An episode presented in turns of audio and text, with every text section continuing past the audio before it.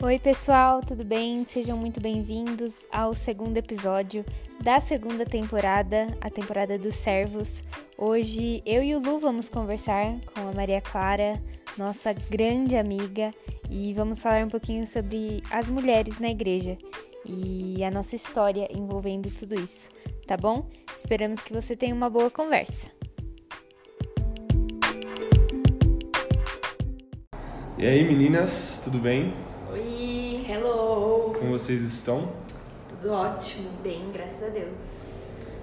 Muito feliz de, de gravar. Acho que vocês são as primeiras mulheres para que eu tô gravando. O Maju sabe muito bem, né? É. Acompanhou é, vários episódios. Mas que isso seja uma constante, né? Eu não quero gravar só com homens. Acho que vocês têm muito para oferecer, ou até mais do que nós.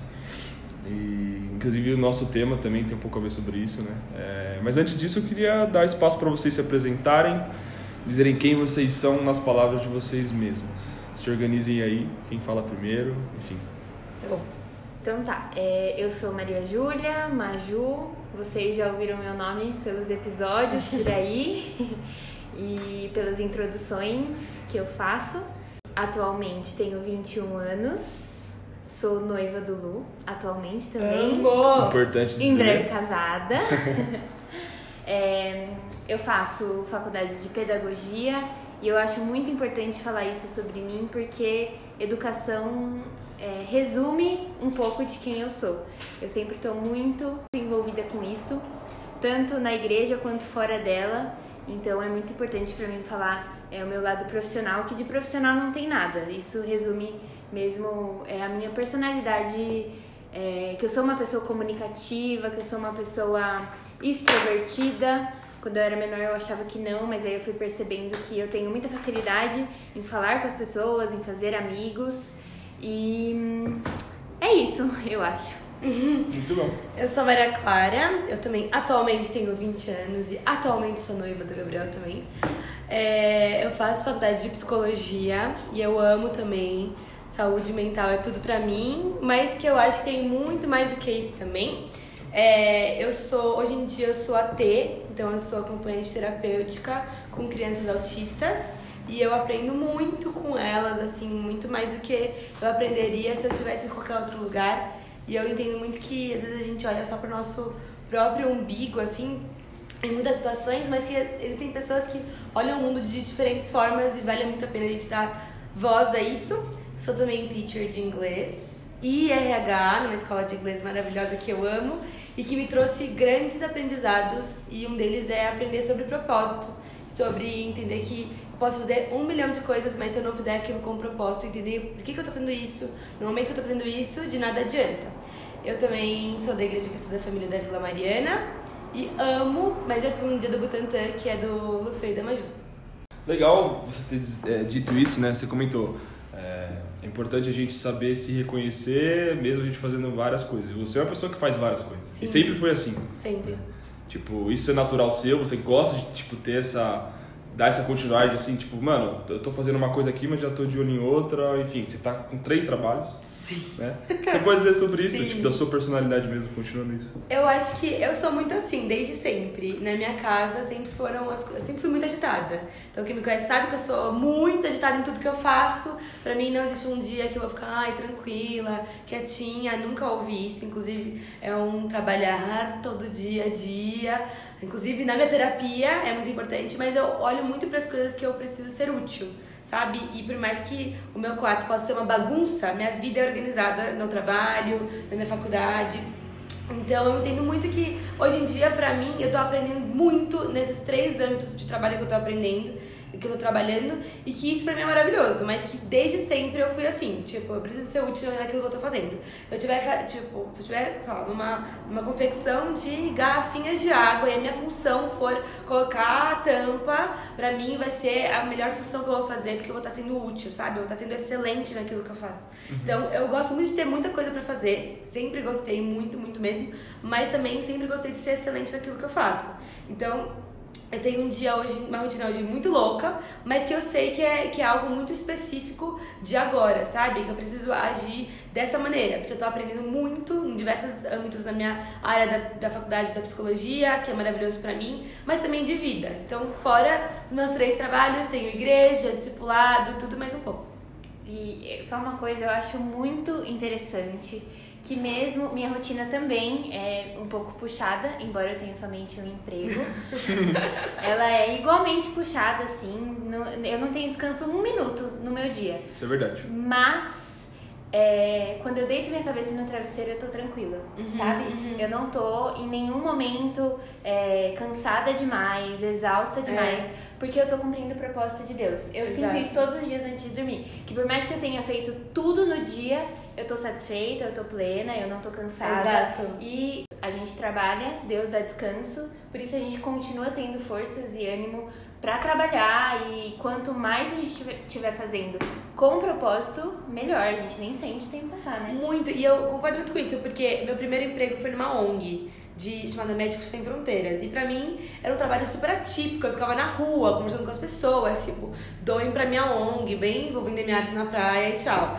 Mas era muito maravilhoso porque eu aprendi muita coisa. Tipo, muita coisa. E eu sabia que quando eu chegava na minha casa era isso. Eu poderia estar exausta, morta, moída, mas eu sabia que eram frutos que eu tava plantando hoje pra que algum dia pudessem ser colhidos lá na frente, sabe? E hoje eu sei que lá na frente eles são de fato escolhidos. Não só na ONG, como em tantos outros trabalhos que eu trabalhei. E foi exatamente isso. Eu sempre pensei, cara, eu não posso estar atrás de um computador no meu office e ficar lá trabalhando, tipo, nada contra quem trabalha assim, mas não posso, meu trabalho não pode terminar em mim, sabe? Ele não pode terminar em mim. Então hoje em dia eu dou aula numa escola de inglês onde eu vejo as pessoas aprendendo muito mais do que só inglês. Sabe? É muito mais do que só uma língua. Hoje em dia eu trabalho com, com crianças autistas que vai muito mais só sobre é, fazer, às vezes, uma atividade é, educacional, qualquer outra coisa, sabe? Mas eu sei que no fim do dia é isso. Eu sei que eu cumpri o meu propósito de mudar a vida das pessoas. e com essas crianças, assim, que hoje em dia tem 3, 4 anos e que é, é um desafio todos os dias,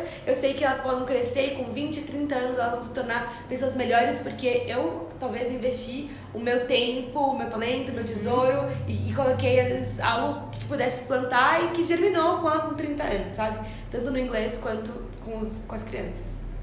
Uma característica que eu percebo em vocês, mulheres, até pela fala de vocês, é... e é algo que eu venho percebendo não só agora, mas de, um, de uns tempos pra cá, nessa vida ministerial que a gente tem, é que vocês adquirem uma maturidade, vocês têm um esclarecimento muito grande, principalmente sobre essas questões de trabalho, de é, enxergam a necessidade, vão lá e fazem, sabe? Não ficam na, na mediocridade. Lógico, não são todas e não são todos os meninos que são ao contrário Sim. também. Mas é algo que, na minha visão, né, quando a minha professora, sei lá, falava que as mulheres elas se desenvolviam mais rápido, era um negócio que tipo não, não, não entrava muito na minha cabeça. Tipo, como assim? Por quê? Não, eu, eu quero me desenvolver também. Só que, de acordo com o que eu vou vendo, as pessoas, até com menos idade que a gente, que estão entrando na nossa igreja, por exemplo, nos nossos é, discipulados, enfim, eu vejo essa característica. Eu queria que vocês dissessem um pouco sobre isso. Vocês concordam com isso? Tipo, é, que vocês. Não que vocês são melhores do que os homens, mas que em algumas características vocês percebem essa questão, tipo, de, poxa, eu entendi mais rápido. E quando eu olho para pro lado, eu vejo no grupo, tipo, mano, parece que só a gente, assim, e algumas outras pessoas estão nesse mesmo caminho. Cara, eu acho que existem muitos fatores nessa sua fala. Eu concordo, também ouvi na minha, na minha aula de biologia, as mulheres elas se desenvolvem, se desenvolvem tanto é, na cabeça quanto no corpo primeiro. Então, isso é real, assim. Mas eu acho que também vem uma onda de muita coisa, assim, muitos fatores. Mas eu concordo. Eu acho que hoje em dia existem muitas mulheres que se desenvolvem muito é, antes dos homens, mas eu não acho que isso é uma característica de gênero. Eu acho que isso é uma característica pessoal. Então existem muitas meninas que pra mim são é, mu- são muito retrógradas assim para a idade delas e que não são maduras, Sim. assim como homens que têm uma maturidade assim Com certeza. inexplicável, assim. Então é muito legal, porque você começa a perceber que também é uma série de fatores, né? Maturidade não é só é, aquilo que é biológico na gente, mas aquilo que também tá no nosso meio. Então, existem muitas pessoas que, que cresceram e que, e que olharam pra, pra situação que elas estão e, e amadureceram. E isso não importa se elas são homem ou são mulheres, Com sabe? certeza, com E, e eu acho que a maturidade é um processo diário. Então, todos os dias a gente tá amadurecendo em diversas áreas. A gente pode olhar para um ano atrás e falar, cara, eu era zero madura e hoje em dia eu tô amadurecendo. E eu sei que ano que vem eu vou olhar para o momento que eu tô hoje e falar, eu também não sou não era tão madura quando eu achava que era, sabe? Sim. Então, pra mim, eu concordo, mas eu entendo que não é algo sobre gênero. É, e não pode ser, só, só pra falar antes de você, e não pode ser algo que a gente pode que vocês vão sentar em cima disso ou que os é. meninos vão sentar em cima disso também, né? Tipo, uhum. ah, é, um, é uma coisa biológica, então eu vou, tô bem aqui. Ou vocês, não, eu me sinto melhor porque olha esses moleques. Tipo, na sala Exato. de aula, né? O cara tá jogando bolinha na, na professora e vocês estão lá mais focados. Mas isso é real, isso é verdade, é, é verdade na escola. É verdade, eu vejo isso em mim mesmo. Por isso que eu concordo somente em partes. Porque eu acho que assim, é, igual você falou, a maturidade em relação a trabalho. E isso é desde pequena. Por exemplo, desde pequena eu fui ensinada a dar valor para as coisas que eu faço. Então o valor para mim não estava enquanto eu ia receber em troca, mas estava é. em fazer alguém feliz. Por exemplo, filha, arruma os seus brinquedos, por favor, que a mamãe gosta que você arrume os seus brinquedos. Então, é, isso é uma questão, enfim, estrutural da sociedade que ensina as meninas a dar valor para as coisas que não têm preço. Então não tem preço você arrumar sua casa para você viver confortável no seu lar, entende? Isso dá para você uma perspectiva de vida muito maior do que ah, eu vou fazer alguma coisa para ser alguém na vida. Uhum. Não é necessariamente assim. Isso eu acho que tem muito a ver com a nossa criação. Por isso que a gente se desenvolve mais rápido nesse âmbito. Mas tem vários outros que as, os meninos ganham de disparada das meninas. Óbvio. Que, e eu quero dar um exemplo que é na, na questão de fofoca.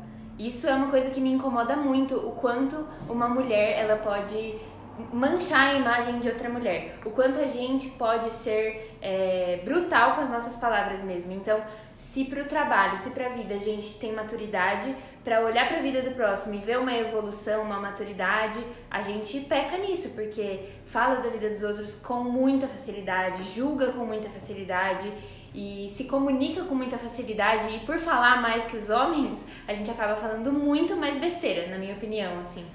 E por isso eu concordo em partes. Eu acho que tudo é um equilíbrio, né? A gente só vai atingir a maturidade quando a gente atingir esse equilíbrio. Por mais que é, no sentido do trabalho a gente amadureça antes, em várias questões a gente amadurece bem depois. É, a primeira coisa que eu penso sobre isso é que, como vocês bem disseram, isso não pode ser levado também como uma competição de gênero ou é uma característica de um gênero e não é de outro. Né? É algo que a gente vê na sociedade como um todo e a gente tenta tirar conclusões meio vazias, mas é, até fazem certo sentido. E a segunda coisa, é, eu, ia eu ia perguntar exatamente o que você falou, só que de outro, com outras palavras. Você falou da, da questão de fofoca. Uhum. Eu ia falar um pouquinho sobre um sentimento que eu vejo também, que vocês podem me confirmar, se é ou não, que é essa questão da competição entre mulheres ou é, o sentimento de, de estar, sei lá, é, no mesmo ambiente, sabe? Ter, são características que eu não consigo perceber, né? Porque, até porque eu não sou mulher. E eu queria que vocês falassem um pouquinho sobre isso, se existe isso mesmo, se é um problema é, que precisa ser resolvido ou não, já está tudo certo. Para vocês, como anda isso também? Uma vez eu escrevi um texto no Instagram sobre comparação. Eu acho que competitividade está muito ligada à comparação. E foi um dos textos que eu falei, olha, escrevi rápido, sabe? Assim, inclusive eu lembro que eu escrevi no metrô, assim. E, e foi algo muito rápido, mas era algo que Deus estava falando intrinsecamente comigo. E aí eu comecei a ver que essa parte de comparação estava totalmente ligada à nossa ingratidão sobre nós mesmos, sabe? Então, se a gente se compara, a gente fala para Deus: Deus, não é bom o que você está fazendo em mim ou o que você fez em mim, por isso eu vou me comparar com outra pessoa. Então, acho que isso é muito complicado, porque gera uma. Vai gerando uma coisa e vai gerando outra, assim. Eu concordo muito que existem muitas raízes de coisas e essas raízes podem gerar esses frutos. Eu entendo que a raiz da ingratidão, um dos frutos é a competitividade, a comparação. Eu acho isso, assim, extremamente é, difícil, porque é algo presente no nosso meio, assim. Algo presente no nosso meio, porque hoje em dia eu acho que todo mundo com a era do Instagram, com tudo, é muito quero me mostrar o que eu faço, o que eu sou, o que eu, eu só consigo mostrar aquilo que eu sou no meu Instagram e tal, e tal. E pra mim vai muito além disso, sabe? Então eu acho que sim, existe essa competitividade, mas eu entendo também que essa competitividade ela é quebrada com comunidade. Então, se eu olho para uma comunidade e, e eu sei que, a, a, a, por exemplo, a Maju tá comigo, eu sei que a gente tá pelo mesmo foco, eu não vou falar, olha, Deus, eu estou ingrata pelo aquilo que você fez comigo, vou me comparar a quem ela é, que tem estereótipos, pensamentos, jeito de corpo, pele, cabelo totalmente diferente do meu e falar, ah, então eu vou ser dessa maneira ou eu vou ser dessa. E daí, dessa, por meio dessa comparação, eu vou competir com ela porque eu me vejo menor do que ela, sabe? Então acho que existe sim essa comparação, essa competitividade, esse ego insuflado, mas que é algo que pode ser quebrado, sabe? Então, mesmo no meio com mulheres, assim. Sim, acho que na, é, eu acho que na igreja é grande isso, infelizmente, hoje em dia porque a gente sempre tá lá sentado para ouvir e a gente sempre tá pronto para apontar e tardio para agradecer. Então, quando a gente olha para uma situação, uma mulher pregando, a gente às vezes é muito fácil falar: Nossa, meu, olha essa roupa que ela colocou. Uhum. Meu, que nada a ver, se fosse eu, ia fazer tão melhor.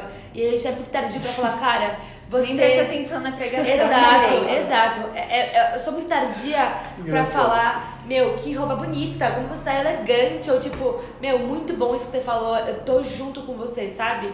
Eu acho que é muito isso. Que no fim importa muito mais o que você tem pra oferecer do que o que você veste. E a gente se preocupa muito com isso, com imagem. Eu tava falando essa semana com meu pai que. é, não lembro, acho que eu tava falando sobre o tempo de uso no celular, que o meu era muito maior do que o dele, é, principalmente no, no Instagram. E aí eu, eu parei pra pensar que a maioria do público do Instagram é feminino. Enquanto os homens estão no videogame, por exemplo, a gente tá no Instagram, vendo a vida um dos outros, é, vendo o corpo das mulheres. Isso gera é, comparação, gera competitividade, porque a gente está sempre comparando a vida. Não interessa, pode ser a foto de um céu, nossa, onde, onde é que ela tá? Ah, ela tá na praia, postou foto do céu. É, ai, queria ir pra praia, sabe? Então, é, é no mínimo. No É, e vai gerando coisas dentro do nosso coração e no final você fala, nossa, onde isso começou, né? Onde isso começou? A pessoa pode ser sua melhor amiga, ou ela pode ser, sei lá, uma influencer que você começou a seguir porque, é, enfim, se interessa pelo assunto dela. Não importa de onde vem a mensagem, importa como você está recebendo a mensagem. E isso que a Má falou de comunidade, eu concordo demais. É, e eu acho que a comunidade, quando se junta com a sua identidade. Então, qual é a sua identidade no meio dessa comunidade? Como você se vê? O que você tem para oferecer nesse meio? Olha quantas pessoas estão ao seu redor, quantas amigas você tem. Mas você já parou para pensar que você é única? Você oferece algo que talvez as outras precisem? Então, isso caminha muito junto, assim, pra gente se livrar dessa competitividade que é real, essa comparação entre nós. E, enfim, isso faz diferença. É muito legal é, vocês estarem super abertos para isso. É muito legal ouvir de vocês mesma, mesmas sobre esse tema. É, e partindo para o nosso foco da nossa conversa, eu queria perguntar para vocês é, como foi para vocês o processo de conversão de cada uma de forma bem rápida e o que, em todas essas características que vocês citaram agora e várias outras de problemas, né, de caráter que que vocês enxergam em vocês ou enxergavam, o que mudou, né, nessa vida de igreja, né, conversão. Antes eu enxergava dessa forma e dessa forma e agora não enxergo mais. Né? De forma bem simples e rápida para a gente entrar no tema e a gente falar sobre o assunto. Bom, vou começar então a falar sucintamente. Difícil porque tem muita coisa, mas enfim. É, em 2016 tava na vida louca, louca, louca, louca, louca. E aí eu era carnaval, tudo que eu queria era badalar.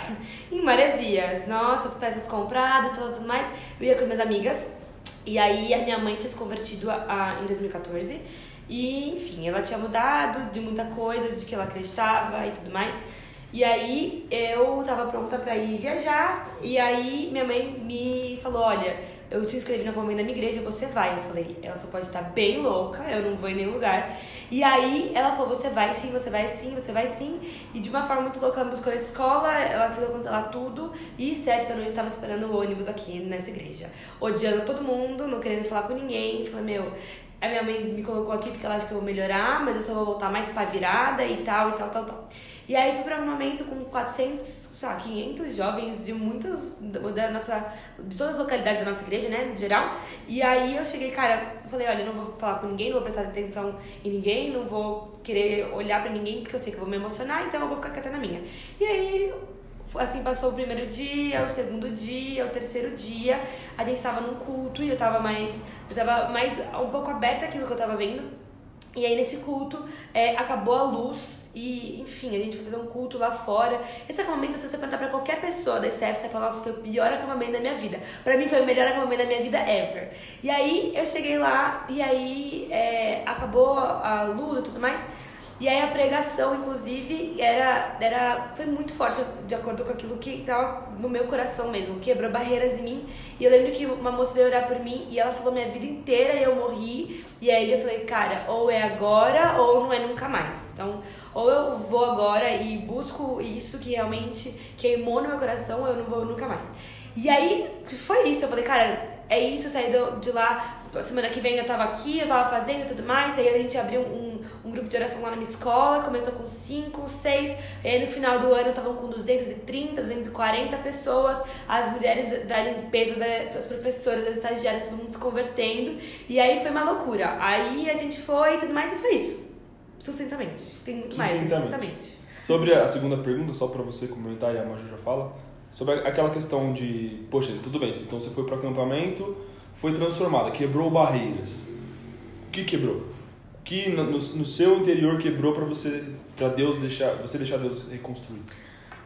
Olha, muita coisa, assim. Eu poderia falar um podcast de nove horas, mas eu acho que é, quebrou a visão que eu tinha sobre quem eu era de fato e sobre quem Deus era. Então, para mim, Deus era da Igreja Católica, é isso no sacramento vou lá e é isso. Mas eu entendi que Deus é um Deus de perto e um Deus de detalhes, sabe? Tinham 500 pessoas naquele lugar, não existe, tipo, tinham coisas que ninguém nunca contei para ninguém. E, e, essa moça perfeita, maravilhosa, inspirada pelo Espírito Santo, veio e, me, e, e, realmente tocou meu coração no mais profundo. E precisava ser dessa maneira, sabe?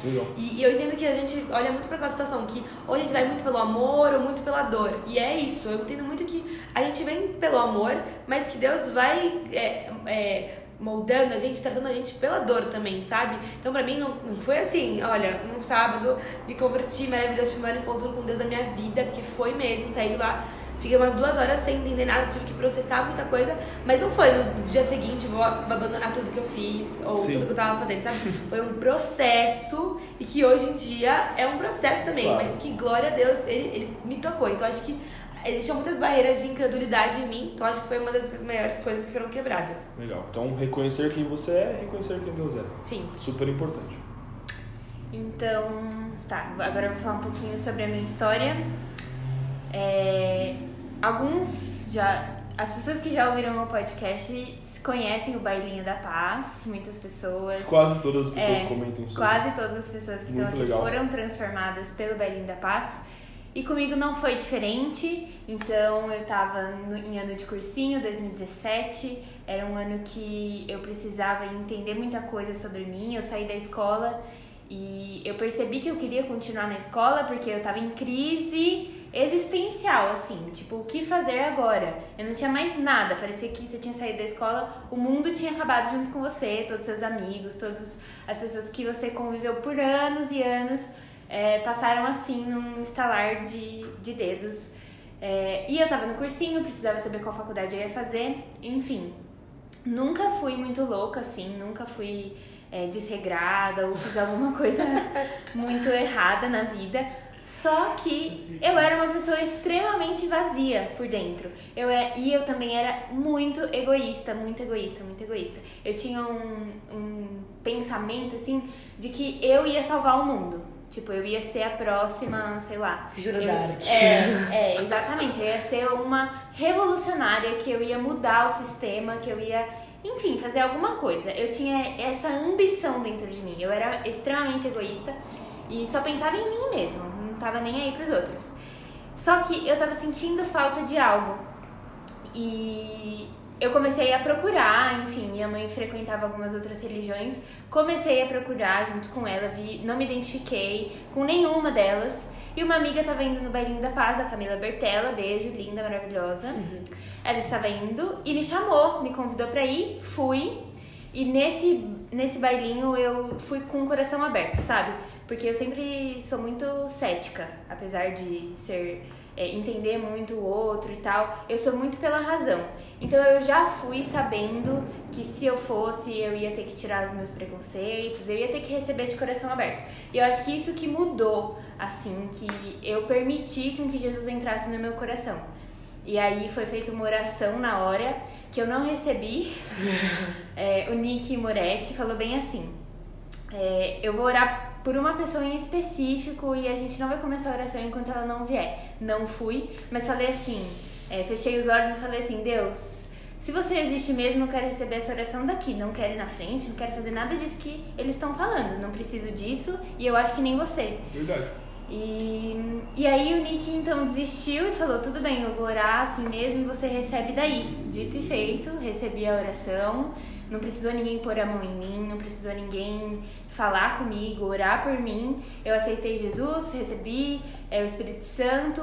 Na hora, na hora, minha mentalidade mudou. Eu fui transformada, saí do bailinho, fui para uma vigília, comecei a frequentar a igreja, fui para acampamento, é, terminei namoro. Foi assim, é, assim que acabou, assim que eu me converti, eu percebi que coisas que eu fazia não condiziam mais com o evangelho. Então as pessoas falavam comigo, é, eu escutava pregações e aí eu falava, não, peraí, isso não faz sentido com o que eu tô vivendo. E aí eu comecei a procurar muito, ler muito, buscar muito, tinha muitas dúvidas, não permitia que essas dúvidas ficassem no meu coração, mas eu também entendi que eu precisava de uma vida nova. E aí, meu, foi muito do dia pra noite. Diferente da Má, foi do dia pra noite real. À medida que eu fui aprendendo sobre a palavra, sobre as transformações de Jesus, eu fui entendendo que eu não precisava ser alguém egoísta, porque o mundo ele é feito de pessoas, por pessoas que têm coisas para oferecer, igual eu falei antes. Então, é, eu precisava dos outros, eu não precisava de mim mesma, eu precisava dos outros. E fui aprendendo isso, fui aprendendo que muito do que tinha no meu coração em relação às mulheres, enfim, a igreja mesmo, eram achismos e fundamentos que não tinham sentido. Fui aprendendo na palavra de Deus a me transformar e a tirar fora tudo o que eu tinha de sofisma, de crenças que divergiam completamente. Eu nunca vou esquecer que o primeiro versículo que eu decorei foi Gálatas 2:20, que já não vive mais já não vivo mais eu, Cristo vive em mim. E foi isso que eu decidi viver dia após dia. Então, se em mim tinha egoísmo, em Cristo não tem, então eu preciso mudar. Prega, e foi assim, fia. Foi assim que eu fui me transformando e a gente vai evoluindo. Estou em processo ainda, mas é bem mais fácil de pôr em prática quando você percebe que se você quer ser igual a alguém, você copia essa pessoa, né? E no caso a gente precisa ter Jesus como exemplo. Muito legal. E falando sobre o nosso tema em específico dessa segunda temporada, né, Servos, mulheres na igreja. Então, eu quis primeiro conversar com vocês sobre a história de cada uma, para poder entender e, e, nisso a gente começar a nossa conversa. Então, beleza, vocês se estabeleceram crentes, é, tiveram a, a, primeira das muitas que a gente tem, metanoias, que, que o Espírito Santo dá pra gente sobre o Evangelho. E aí começa a vida de vocês, seja ela ministerial, né, de discipulado, de rotina de igreja, de ambiente, de servir. É, queria que vocês, na visão de vocês, mulheres, me dissessem das coisas que você primeiro, é, vocês primeiro identificaram, aquilo que foi problema para vocês, aquilo que vocês encararam numa boa. É, eu sei que a pergunta é um pouco aberta, mas eu queria é, entender, como eu já disse no, no começo. É, quais são as maiores dificuldades para vocês? O que vocês demoraram para entender? Questões, eu vou dar exemplo: casamento, submissão, serviço, ministério, aquilo que, lógico, vocês têm 20 e poucos anos, assim como eu também, estamos em processo de aprendizado. A gente, com certeza, se a gente tivesse, fizesse esse podcast há 15, há, daqui 15 anos, a resposta talvez seja um pouco diferente. Mas atualmente, né? e eu, no passado histórico de igreja de vocês. Quais foram as coisas mais marcantes sobre isso? É, eu acho a pergunta bem abrangente mesmo, mas eu gosto de perguntas assim porque dá pano pra manga. E a gente gosta. Isso que eu quero, pano pra é manga. É pouco que a gente gosta de falar, né? Não, mas eu acho que existem muitos fatores aí nessa, nessa história. Para mim, houveram muitas coisas que me fizeram pensar e repensar e olhar e ser convencida pelo Espírito Santo mesmo. Acho que um dos meus maiores romperes com Deus foi mesmo em relação ao feminismo. Quem me conhece sabe que eu era a louca, brigava com todos os parentes no Natal, na Páscoa, no Ano Novo, ficava de cara feia pro meu pai, você é um machista pra todo mundo, não encosta em mim e tal. E quem não me conheceu nessa fase louca, ainda bem, porque foi péssimo. E eu era bem convicta daquilo que eu, que eu queria passar para todo mundo, que era feminismo, mas que eu não era, eu era meio massa de manobra, sabe? Eu achava que eu conhecia muito, sabia de tudo, mas que no fundo não sabia de nada. E eu acho que isso acontece muito hoje em dia com as meninas mais novas, inclusive foi uma luta no meu discipulado para que elas pudessem entender isso. E eu comecei a orar, falar, Deus, eu preciso que o Senhor me ajude nisso, porque eu, pra mim não faz sentido. E todas as mulheres me julgando, tipo, como assim você é cristã e feminista? E eu sou cristã e feminista. E, tipo, batia no meu peito, era isso, pronto, acabou. Então, as pessoas chegavam pra mim e falavam, nossa, que absurdo. E eu falava, nossa, que absurdo você, já, já militava e tal. Então, eu fui pra uma viagem missionária na Bolívia. Nossa, quanta coisa aconteceu nessa viagem em julho de 2018 e lá foi um dos primeiros devocionais que a gente foi fazer. Você lembra desse devocional? Não. Era um dos primeiros que a gente foi fazer, mas já foi comigo pra Bolívia. E aí, tudo que a gente não comeu bem, a gente se alimentou do espírito, porque putz grila.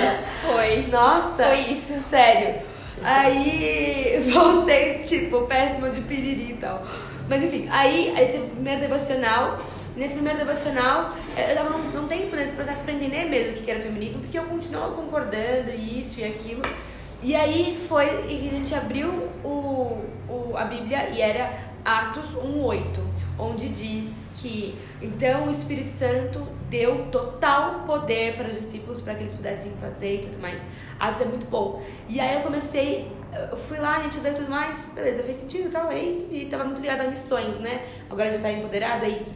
E aí eu fui pro culto nesse dia, que a gente teve um culto logo depois, e eu Nossa, morri. O que foram aqueles cultos? Morri, morri. Pelo amor. Pelo amor mesmo, morri, morri, morri. Porque eu ajoelhei numa música e aí Deus falou comigo, falou que tanto poder você procura que eu já não te dei. Tipo, aquilo que você precisa entender é que ideologia não salva, o meu sangue sim. E naquele momento eu falei, opa, volta a fita, aonde eu tô, o que eu quero fazer, para onde eu tô seguindo, e foi nesse momento que eu consegui entender. Então, ninguém chegou para mim e abriu os pergaminhos de estudos, ninguém, nada, foi o Espírito Santo que me convenceu e falou: "Você não precisa de poder ou gritar por poder algum, porque eu já te poderei com o poder. E não metade e não 70%, mas com todo o poder que você precisa para fazer, operar e lidar com a sua vida. Então, para mim foi um dos meus maiores olhares hoje em dia para grandes assuntos polêmicos que tem hoje em dia na igreja e que sempre vem para mulheres também, né, aborto, feminismo e tudo mais. Foi um dos grandes coisas e hoje eu tenho autoridade para falar disso não porque eu só é, estudei tanto porque eu estudei depois muito mas porque o Espírito Santo me convenceu eu entendo que quando o Espírito Santo convence não tem para ninguém. Não, é, não adianta eu poderia ir lá militar contra o Espírito Santo que não, existi, não existiria isso. Então para mim foi um dos meus grandes romperes e que hoje me traz forças para poder falar com outras meninas e graça para isso. Acho que é isso.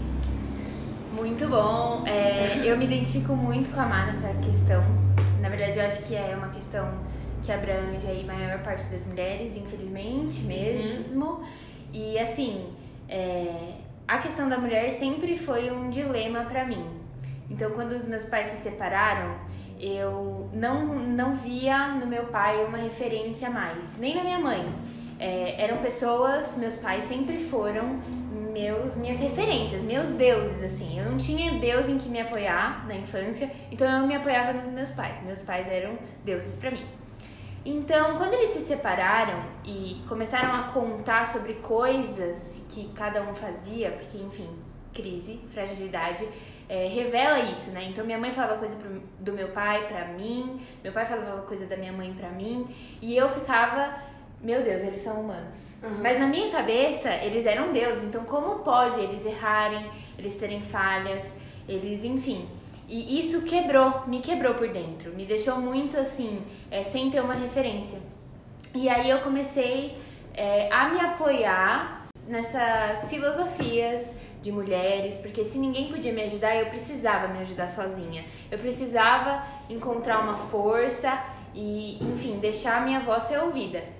E aí já fiz de tudo que vocês podem imaginar em relação a isso, já militei muito também, mas assim, falava muito e lia pouco, Sim. não estudava quase nada sobre o movimento, mas eu queria falar e eu queria que as pessoas me ouvissem e eu, e eu não queria ouvir ninguém. E aí entra muito do meu egoísmo. É, nisso eu não entendia o que era o amor, por exemplo, o amor que se doa, o amor que, enfim, divide as coisas, que o amor que cede. Então, é, em algumas coisas, ok, é inegociável tal tipo de comportamento, mas e em outras? Será que eu não poderia ceder? Eu nunca. Se dependesse de mim, de jeito nenhum, porque era eu no centro e as pessoas em volta de mim. As pessoas tinham que me servir. Então, essa mentalidade mudou muito em, em, questão disso, em questão de eu não querer família, eu não querer casamento, porque eu não queria servir as pessoas, eu queria que as pessoas me servissem. Eu não entendi o que era amor, não entendi o que era comunhão, eu queria salvar o mundo, mas eu tava me perdendo de mim mesma e me deixando isolada das pessoas, da convivência com os outros. Eu fui percebendo que isso não ia fazer bem para mim mas isso já convertida. Então, naquela oração que eu fiz, que eu aceitei Jesus, que eu comecei a ir para a igreja, de repente é, eu estava na minha casa e eu pensei: e agora? O que eu faço? Porque é, eu entendo que se eu tô acreditando em Jesus, Jesus não acredita nisso. Eu já uhum. sabia, né? Por causa da submissão com as mulheres, que é tão falada e tal. Jesus não acredita nisso, não, não prega isso, e eu preciso então me me atualizar, eu preciso entender, né? Entender, exatamente. E aí eu comecei a ler a Bíblia, como eu disse, e eu cheguei numa, numa passagem em, de 1 Coríntios em que Paulo falava sobre a voz das mulheres na igreja. Que as mulheres não, não podiam se comunicar, não podiam falar nas reuniões e tudo mais.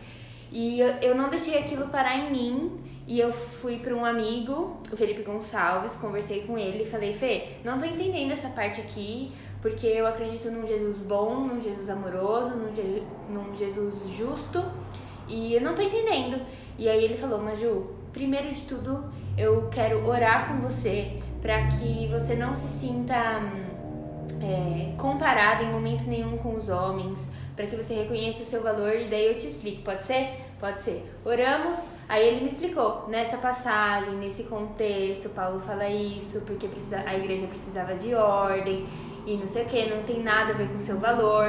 Aí ele voltou na Bíblia, Provérbios 31, olha aqui, tem um capítulo inteiro falando sobre a mulher. E, e Deus cria a mulher para ser companheira do homem. Então, é, você precisa tirar isso do seu coração, de querer ocupar o mesmo espaço. Você nunca vai ocupar o mesmo espaço que um homem mas porque você tem um espaço para ocupar. Você está ocupando esse espaço? É. Você precisa encontrar ele e tudo mais.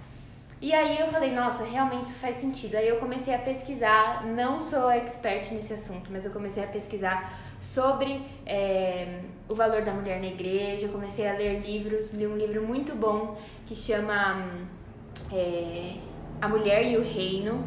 E nossa, ele mudou a minha vida, assim. E conforme eu ia lendo, a autora ia escrevendo assim: é, não é que ela designou todas essas funções ao mesmo tempo. Não é isso que faz dela uma mulher virtuosa. Mas ela entende a sua virtude. E Exato. isso faz dela uma uhum. mulher virtuosa. Não é o que ela tem para oferecer. É o que ela entende de quem ela é. Exato. Então, isso, à medida que eu estava na igreja, que eu escutava pregações de mulheres, que eu via mulheres e enfim vivendo igreja mesmo aí eu fui percebendo que é, o evangelho ele abrange tudo isso. Ele abrange as mulheres ele abrange é, as nossas questões os nossos medos os nossos anseios. E eu, eu li uma passagem também em Colossenses 2:8 que pra gente se desapegar de todas as filosofias vãs e se apegar ao evangelho Sim. de Jesus Cristo. Então isso também mudou a minha vida Tipo, é, eu não vou olhar para isso porque é, eu não vou olhar a minha vida profissional, porque eu sei que Deus não se importa com quanto eu ganho por mês, com o que eu ofereço para a sociedade. Deus se importa com o meu valor. Então, qual é o meu valor? O que eu tenho para oferecer? Isso já mexe com aquela questão do trabalho, porque é, hoje em dia trabalharia de graça fazendo o que eu faço, eu também. porque eu amo. Eu amo fazer o que eu faço e não há dinheiro nenhum no mundo que pague, entendeu? Então encontrei o meu valor nisso e aí as coisas vão se ajeitando, se encaixando dentro do evangelho e dentro da nossa vida enquanto mulheres, né? Ela teve um papel importante dentro da maternidade, no caso. Total, total. E aí a Maju também me deu um livro perfeito, mais uma indicação de livro, no Natal, de um devocional chamado Forte. No caso, eu pedi, mas ela me deu. Que é, é fala exatamente sobre isso, sobre quanto a gente acha que as mulheres, às vezes, elas, elas veem um olhar, né, que elas são frágeis, que precisam ser cuidadas, mas que a gente precisa entender que é isso. Se, se não vive mais nós mas Cristo em nós, então Ele é forte, por isso nós somos fortes. Exato. Então a gente não precisa mais olhar e falar, ai, mas isso, mas aquilo. Falar, não, eu sou forte porque eu entendo quem me criou, que eu sou totalmente empoderada pelo Espírito Santo, não preciso que ninguém me empodere, me traga poder, me traga qualquer outra coisa, porque eu sou suficientemente completa em Cristo. Achei muito interessante tudo que vocês falaram, aprendi a olhar com o olhar de vocês agora, isso é muito legal. Só me colocando no lugar de, das pessoas, talvez que estejam ouvindo, das mulheres que estejam ouvindo e ainda tem dúvidas sobre aquele versículo de Coríntios. Paulo fala a essa igreja é, para, como o Felipe disse, né, que é, Paulo é, enxergava que precisava de ordem. Paulo disse isso porque ele via que precisava de ordem para a igreja, para a igreja específica de Corinto. Isso, Isso é importante um dizer, contexto. porque às vezes a pessoa ouvindo isso vai, ah, então isso é até hoje em todo lugar que eu vou, então tem que ser assim. Não, né? Acho que até complementando tudo isso que vocês falaram, né, só para fechar esse assunto é, e a gente- entrar na próxima pergunta. O que eu quero perguntar para vocês, em cima de tudo que vocês falaram, é que se hoje vocês se reconhecem e veem tudo isso que vocês estão aprendendo até, até aqui no ministério de vocês, no discipulado de vocês, aonde vocês estão servindo, né? Vocês têm é, várias coisas como responsabilidade. É, o que, que vocês possam, podem dizer sobre isso? Sobre o que, como Deus transformou a mentalidade de vocês até aqui e vai continuar transformando e como isso é, impacta no ministério de vocês. Então, é, eu já comecei na igreja fazendo muita coisa, muita coisa mesmo. É, eu entrei num, num momento em que precisava de mão de obra, precisava de gente que servisse e eu estava disposta a fazer isso. E aí no meio do caminho eu fui me encontrando, é, me encontrei muito no discipulado, na questão de ensino e com certeza hoje é, eu tenho encontrado uma posição assim de referência diante das meninas, porque muitas chegam com esse problema, que é a maioria das meninas passam por isso, né? De reconhecer o seu valor. Então, eu acho que no pouco que eu aprendi, no pouco que Deus me ensinou, eu posso oferecer isso também. E aí, isso dentro de tudo que eu faço. Então, as aulas de sal que eu dou, que, que é do Ministério de Evangelismo da Igreja, o discipulado que eu faço, e, e não só isso também, dentro do cultinho. Enfim, eu acho que só de você estar aqui dentro, só de você ser alguém útil, por exemplo, eu não sou uma sombra do Lu. Aleluia, irmã! E eu nunca quero ser e ele nunca quer que eu seja. A gente é muito diferente. Então, não não tem no nosso relacionamento assim, ai, eu nunca gostei de maionese na vida. E ele ama maionese, passei a amar. Isso não existe pra gente. Ai, que Somos indivíduos totalmente diferentes e cada um na sua função. Então, é, é questão de personalidade a gente se encontrar aí conversando com pessoas, enfim, cuidando de pessoas, mas eu sei que o meu papel é diferente do dele, eu sei que o que eu tenho para oferecer para as meninas hoje é, talvez seja de Deus e eu me coloquei disposta a isso, né? Tanto a aprender quanto a ensinar e, e a enxergar o meu valor nisso. Então eu tenho um valor nisso tudo que eu faço, que pode ser que o fruto seja colhido lá na frente. Mas hoje eu entendo que cuidando de pessoas, a gente deposita é, nelas para que elas avancem.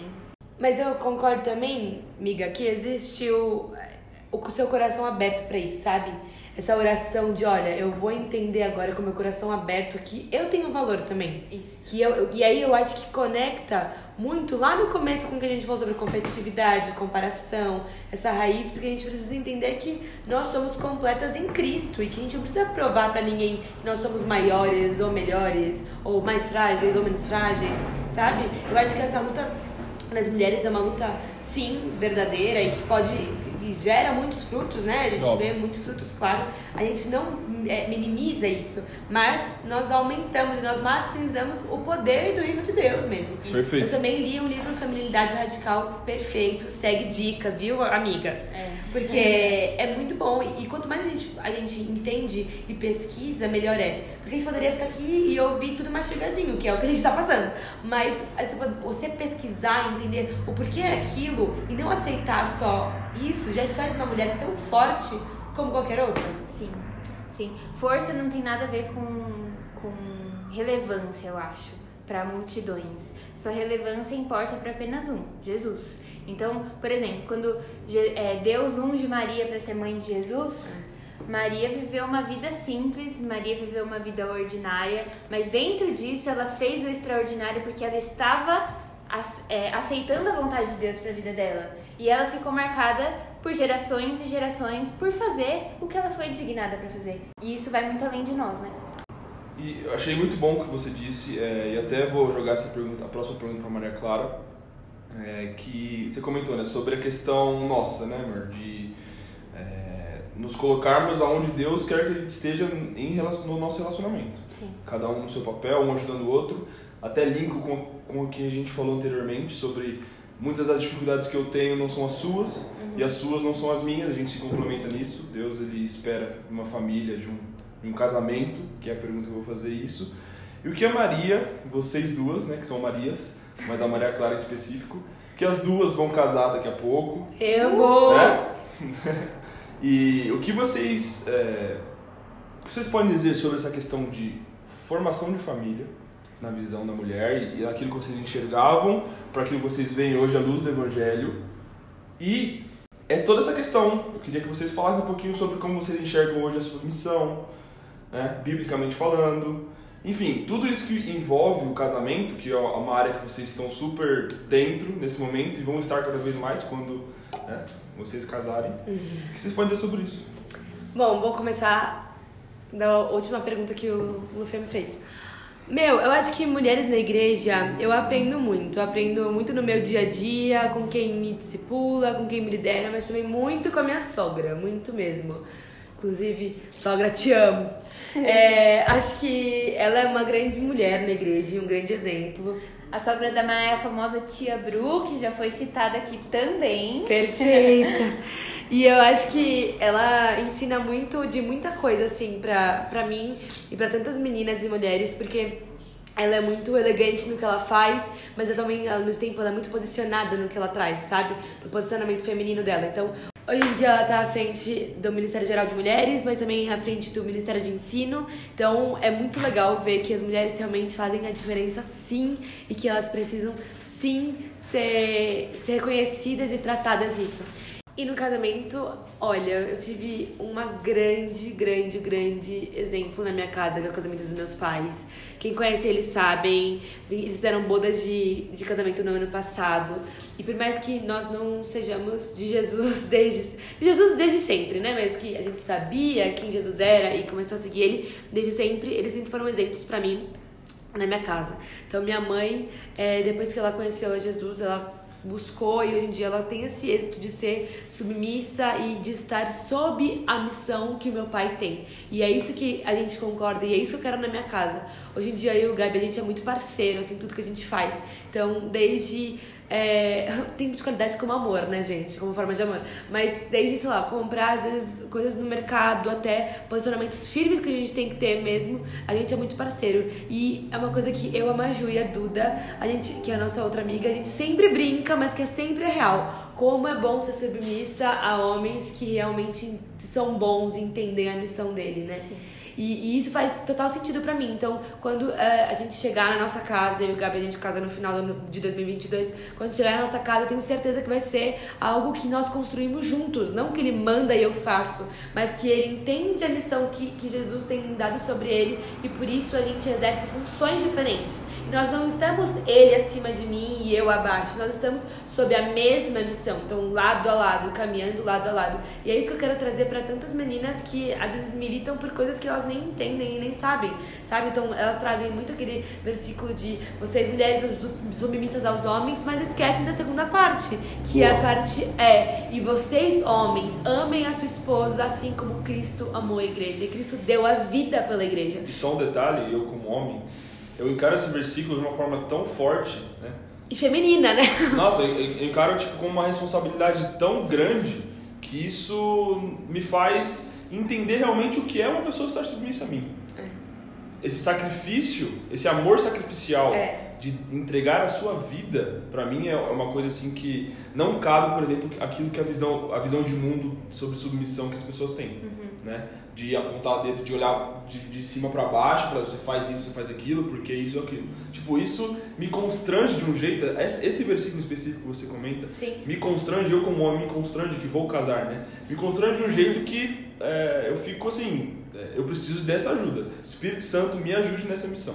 A ser responsável Exatamente. pelo coração da minha esposa. É uma coisa que Isso. uma vez uma líder nossa fala, falou, e pra mim é isso. E é essa oração que eu tenho pelo Gabi todos os dias. Meu marido precisa pastorear meu coração. Isso aí. Meu marido precisa estar sendo líder da minha vida, do meu Exato. coração, e que ele precisa estar sob essa missão. Então, é, é aquela visão. Quando eu comecei a, o Gabi e eu, a gente começou a se relacionar, eu precisava que ele entendesse, ele precisava que eu entendesse que se hoje em dia Jesus falasse pra, pra mim ou pra ele, olha, é tempo de largar tudo e pra ir pro Nepal, a gente vai, porque a gente vive sob a mesma missão. Porque a gente entende que não vive mais a gente, mas que vive Cristo em nós. Então é esse momento que a gente precisa entender que a submissão é responsável e traz mais responsabilidade pra ambos da relação. Claro.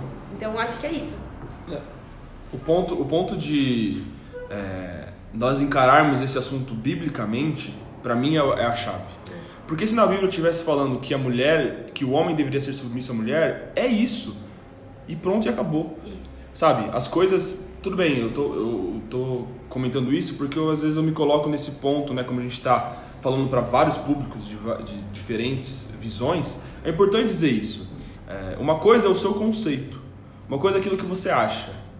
né? Agora, quando você olha biblicamente para o assunto, você estuda e você vê na prática a eficácia daquilo, é aquilo e pronto e acabou.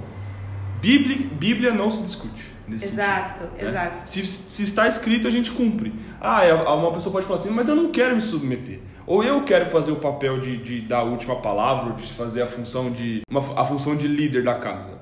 Cara, mulher nesse específico, né? Infelizmente não, não é assim que funciona, sabe? Então é importante a gente colocar sempre a visão de todo mundo, só que é muito mais importante a gente entender o que a Bíblia diz. E vocês, na minha visão, Exato. entendem é, a, a função de vocês à luz da palavra. E isso é maravilhoso. É, e a gente vê a ordem da palavra de Deus. Então, Deus é um Deus de ordem e não de confusão. Aleluia! E, e hoje em dia, quando a gente olha para casamentos assim, que ou foram arruinados ou estão em processo de, a gente vê uma inversão de ordem, que é Total. muito nítida.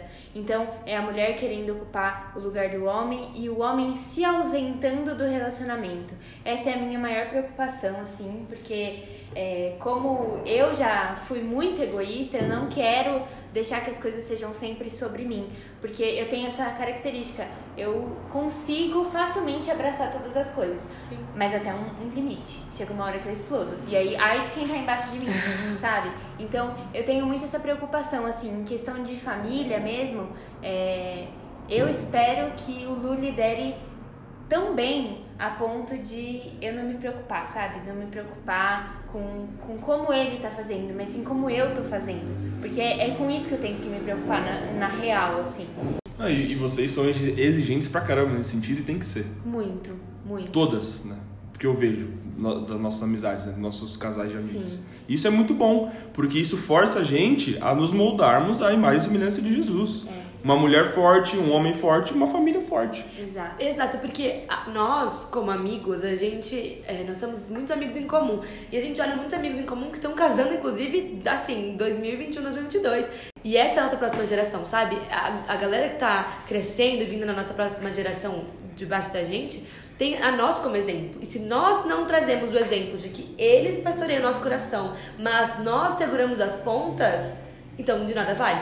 Isso. A gente pode falar, falar, falar, mas é o nosso exemplo que vai trazer a verdade. Então quando eu tive aquele encontro com Jesus e o Espírito Santo convenceu e moldou meu coração, eu poderia ter parado ali. Mas eu entendo que toda reação e mudança dentro de mim precisa ter uma mudança exterior. Exato. Então eu precisei me posicionar diante disso. Sim, e, e, é muito bizarro ver isso em casamentos saudáveis, assim. É, a gente se inspira muito em relacionamentos saudáveis. E se você for ver um relacionamento saudável, tanto de dentro da igreja quanto de fora, não importa isso. É, as coisas funcionam desse jeito. É. Então, por exemplo, eu tive um testemunho lindo dos meus pais que voltaram, é, se separaram, como eu comentei, mas agora estão juntos. Ai. E nessa nova parte do relacionamento, é bizarro ver assim que eles se dispuseram a se doar um pelo outro, a entender que ambos têm defeitos, mas eles querem viver com as qualidades querem melhorar os defeitos um dos outros e que hoje, mesmo não sendo da igreja, meu pai exerce a função de líder da casa e a minha mãe se submete à vontade dele. Por quê? Porque os dois entenderam que juntos eles querem chegar num futuro, com família, com netos, ver isso acontecendo juntos, unidos, né? É. E isso transforma a nossa vida. Então, por isso que eu falei que Deus, ele traz ordem. Então, a gente vê essa ordem nos relacionamentos saudáveis pelo mundo.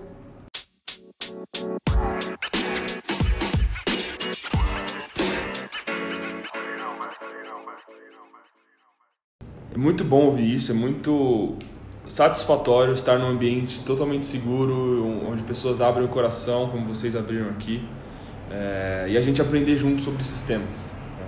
Uma coisa que eu queria comentar para a gente já finalizar esse episódio é que nós somos jovens, estamos em processo de aprendizado, inclusive e principalmente sobre isso, até porque nós casamos em maio, né? Você e o Gá casam em, em- no final de, de 22 e a gente, é importante a gente ter todos esses conceitos muito bem fundamentados, mas é muito mais importante também a gente co- começar a colocar em prática as nossas falhas, nos nossos nossos relacionamentos, comunicação, até, meu, falar de submissão é muito fácil, cumpri-la é um pouco mais difícil Exato. né? Falar de entre- se entregar como Cristo amou a igreja como se e se entregou por ela, na prática falar é fácil, mas cumprir é difícil. Então que Deus nos dê essa graça, nos dê esse ensinamento, sabe, nessa caminhada, e nós sejamos humildes, né? Porque apesar de a gente estar falando sobre o tema, nós precisamos aprender muito sobre ele, né? na prática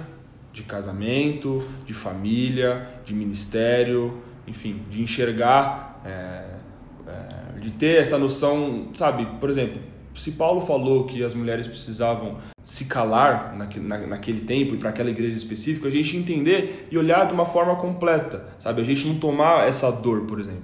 Vocês não tomaram essa dor. Isso não pode ser, e para quem está ouvindo também, isso não pode ser um empecilho para viver aquilo que o evangelho proporciona, tanto para vocês quanto para nós, como comunidade, como família, enfim. Né? A gente ter esse espírito mais humilde, mais manso de, sabe, tá bom, eu, eu posso ter, até ter dúvidas, como você comentou, Maju, É, mas eu vou, de forma tranquila, de forma consciente, vou buscar isso. Porque eu confio em Deus, eu confio na palavra dele. Né? Então, queria finalizar dizendo isso, né? Para você que está ouvindo, está nesse processo, está namorando, está procurando, não defraude ninguém. Isso é importante. Eu queria abrir esse espaço para vocês comentarem a- a- a- as últimas palavras de vocês nesse podcast.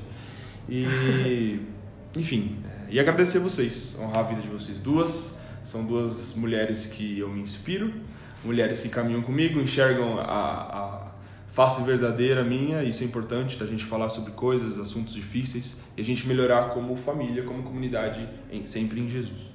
Vocês pra mim são família mesmo, vocês dois, eu amo.